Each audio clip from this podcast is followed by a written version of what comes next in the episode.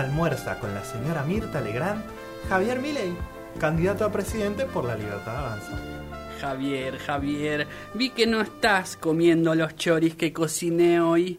Siempre es mi intención que todos en esta mesa se sientan cómodos. ¿Te pasa algo, querido? ¡Sí me pasa! ¡Me pasa que los pibes del barrio sufren el hambre! Yo me voy a llevar estos choris para que estos pibes tengan un plato de comida. ¿Sabes lo que digo yo, Virta? La verdadera libertad nace de la igualdad, carajo.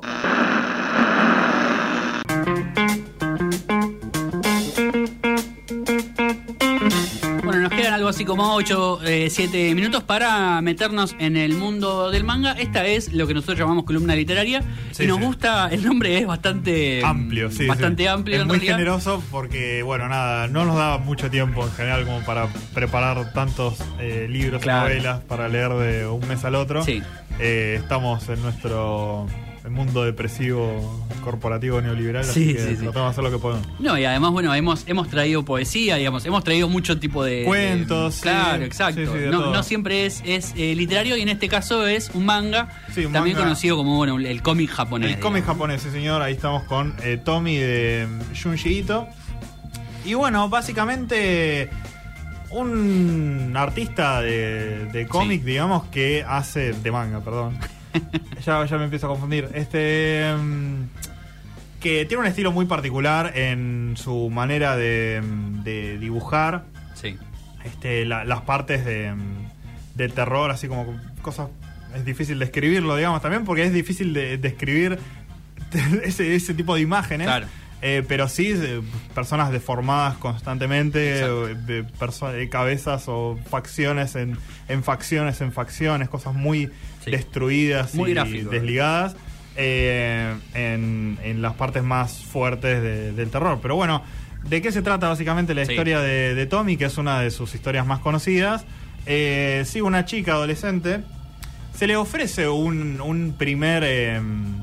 Como una primera explicación, pero realmente a medida que vos vas avanzando, sabés que, ah, bueno, no es que empezó así. Claro. Realmente no sé si se sabe el, el origen eh, puntual de, de Tommy, pero la, eh, por lo menos el, el volumen 1 de, de Tommy eh, comienza con un asesinato, ¿no? Sí. En, en un viaje de campo a una, a una adolescente de, de una escuela secundaria, una cosa muy japonesa, ¿no? Como que la, la adolescente estaba metida con todos y qué sé yo.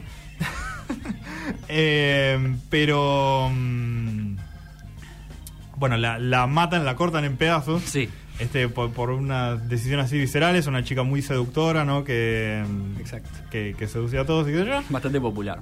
Y eh, bueno, finalmente como que va renaciendo, o sea, de, de la nada, o sea, vuelve al, al colegio y de repente es como que tiene unos una un poder de hipnotización con, con la gente que puede hacer que eh, hagan lo, lo que ella quiera y se esconde como un, un monstruo, digamos, en, en su interior.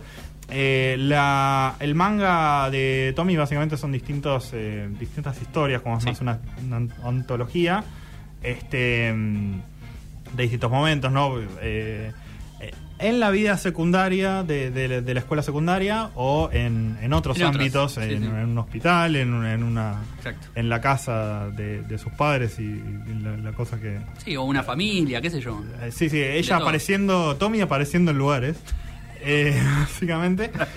Y lo, lo que me gustó mucho de esta historia es, bueno, primero que es como una, a ver, no, no es algo que te vaya a dar muchas respuestas, o sea, se, mm, se desarrolla un poco eh, qué es Tommy Sí.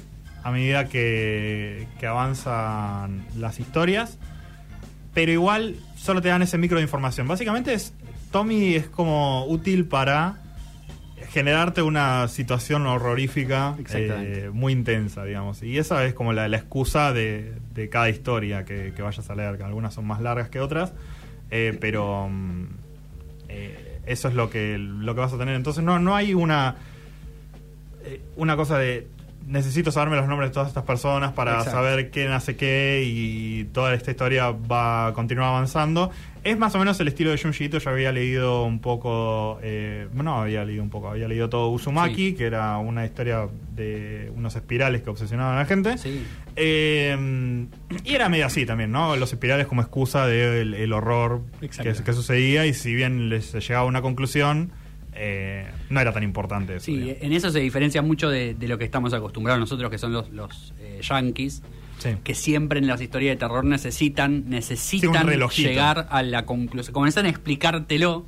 Sí. eh, y acá, bueno, hay toda una cuestión de lo que importa es el miedo. Sí, no, sí. no porque, o sea, no porque eso te da miedo, no, o no porque eso está acá. Lo importante es que te dé miedo, digamos. Lo importante es que todo el, el clima sea oscuro y, y, y- y todo lo que pase sea como medio macabro, digamos. Claro, más, más Lovecraftiano en ese sentido Sí. de no tener que explicar todo, que, que el miedo en sí mismo sea suficiente. Y yo creo que es bastante efectivo en ese sentido. Sí. Eh, la idea de, de ver a, a una persona y saber que hay algo adentro de esa persona que, que te va a hacer muy mal y que encima ni siquiera es como única, no, no vamos a spoilear todo, pero como que no es la, la única persona que está ahí, digamos, que es, es- eh, a mí me resulta muy siniestro. Digo, Sí. eh, hubo muchos momentos en, en- mientras estaba leyendo el manga que, que, que era te, te generaba mucha intensidad, digamos, mucha cosa de, de- de- de miedo, no, no sé. A mí principalmente me gusta más Phil Collins, ¿no? Bueno, y claro, sí, bueno, yo, yo prefiero eh, leer eh, los cuentos de Calvin y Hobbes, ¿no? En, un cómic. Capaz te gusta más Superman, qué sé Eh, yo. Sí, exactamente. No, Batman.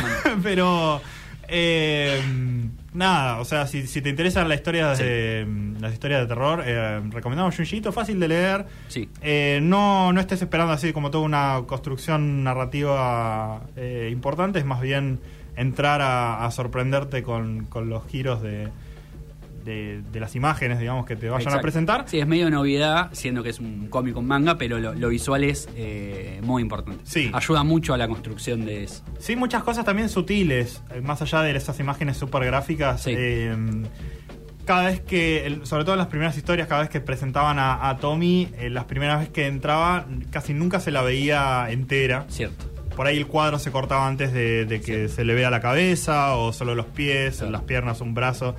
Un cuadrito de color blanco que ya se veía que era el vestido ahí. Como que se tardaban el tiempo en presentarte eso, y eso también genera mucha tensión en, en- en cada cuadro. Está bueno de esas angulaciones y, recortes en la manera en la que se presenta, porque construye a, a la idea de- del terror también la, la oscuridad y, y los pasillos oscuros y cosas así que, que se presentan.